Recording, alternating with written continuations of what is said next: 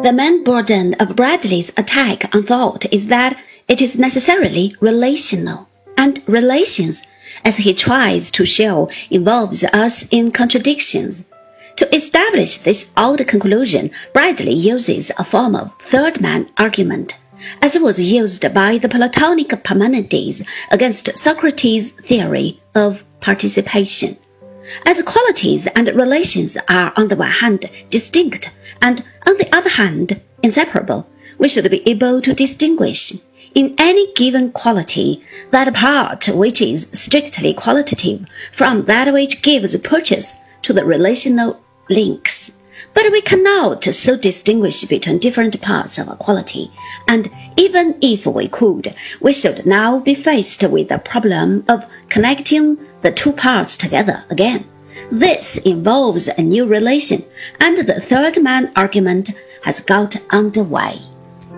The sphere of thought, and with it science, thus suffers from contradiction, and therefore belongs to appearance rather than reality in a curiously roundabout way. Bradley here reaches the same conclusion as Hume, though on rather different grounds. But like Hume, he rejects the notion of the self because it involves relations. As to the God of established religion, he too must be dismissed as appearance, for precisely the same reason.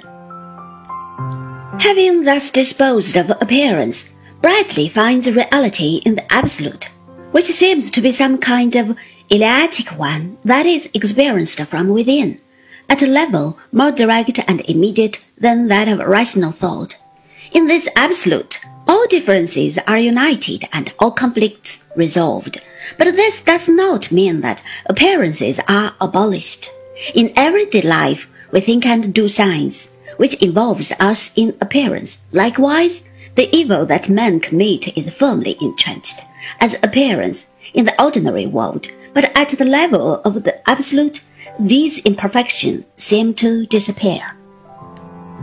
Another form of idealism, which is in some ways derivative from Hegelianism, is found in the philosophy of Benedetto Croce from 1866 to 1952, though here the direct influence of Vico is perhaps even more important Croce was not an academic philosopher and enjoyed economic independence throughout his long life. Because of his international standing, he survived the fascist era without being too much molested. After the war, he held several positions in the Italian government.